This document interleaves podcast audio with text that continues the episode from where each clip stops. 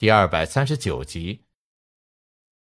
陈振兴正要拔刀，只听得台下的童一坤道：“慢着，振兴老弟！”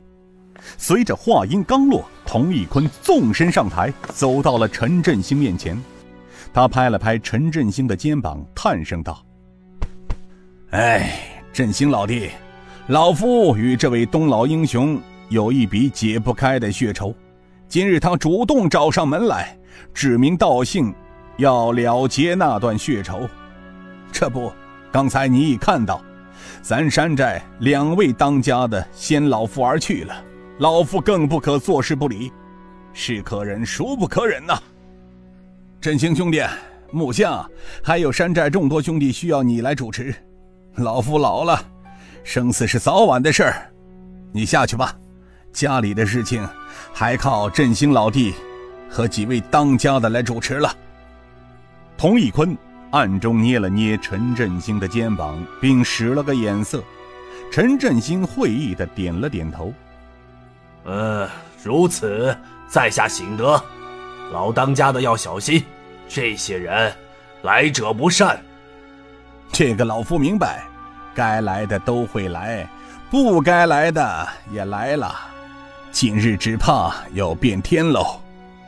陈振兴一愣，他知道童一坤刚才是话里有话，他没再追问，只是向童一坤点了点头，便纵身下台。正在此时。又从外面进来一个寨中头领，他进中门时，把手中的腰牌一亮，把门的寨丁便让开了一条路。那头领向外一招手，又从门外进来了三十多个寨丁。这些人穿着和卧虎岭寨中丁勇一样，只不过唯一不同的是，左臂上扎了一条红带子。那三十多个彪悍的丁勇排着队，松松垮垮地走到卧虎岭队伍后面，消失不见。这些人的到来，又消失，并未引起寨中任何人的注意。那头领模样的人，并未向山寨的队伍走去，而是走到了擂台边。尹建平忽听得一个传音道：“师弟，大寨外全部清理完毕，现在进行第二步计划。”他扭头一看，乐了。那站在擂台边上的寨中头领，竟然是师姐刘禅。山寨里哪会有这么一个如此英俊的头领啊？尹建平用手遮住嘴巴，传音道：“师姐，干得漂亮！你注意，寨中左右厢方有伏兵，大寨厅里人数多一点。先左后右，最后是大寨厅里，后院的妇孺不要惊动。”师弟放心。昨晚我也侦探过了，辛苦师姐了。行动要小心，清理干净后发讯号。说什么呢，师弟，我去了。那头领低着头离开了擂台，很快便消失在寨中。尹建平用传音通知了所有人，而擂台上，雅叔东国雄正在往铜烟锅里慢条斯理的装烟丝，他是故意在拖延时间。童一坤看着陈振兴下了擂台，便转过身来。当他看见东国雄正在点火抽烟时，呵呵笑道：“哈哈哈，东老弟，蛮有闲情雅致的嘛！都这般时候了，还要抽烟？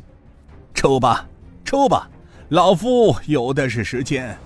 只怕是这最后一锅烟，恰似活神仙啊！哈哈，抽吧。”这再不抽，恐怕就再也没有机会了。东国雄呵呵笑道：“是啊，童老怪，你说的对极了。似我等这把岁数的人，是抽一天则少一天喽。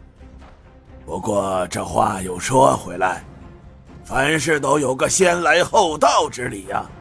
你童老怪。”大概有七十有三了吧？是啊，过了今年，老夫就有七十四了。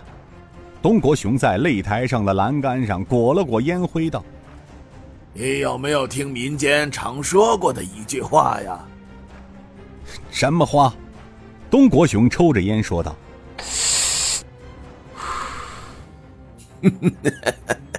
七十三，八十四。”阎王不请自己去。而老夫今年刚好五十多一点点，如果与你童老怪相比，正好还有二十年的阳寿，怎么说也不会走在你童老怪的前头啊！童老怪呵呵笑道：“这可难呐！黄泉路上没老小，不过你东国雄倒也命大，二十年前中了老夫的天王补心针，还能活下来，此中的滋味。”老夫心知肚明，因此我很是好奇，你能告诉老夫吗？东国雄道：“这有何不可呢？反正你今日活到头了，告诉你也无妨。你应该知道，天下万物相生相克，这个道理想必你也懂。你的天王补心针未必是天下最霸道的毒。”老夫当年中了你的天王补心针之后，又被人给救了，把我带进了忘忧谷，用神泉制作的丹药救活了我。童义坤真的是吃惊了，他心里在想：怪不得他们进寨之后，先后自己两个兄弟都死在了擂台之上，这些年轻人的武功之高实为罕见。在这之前，他还以为这些人除了来路不凡，弄不好是出自于江湖中最神秘的门派。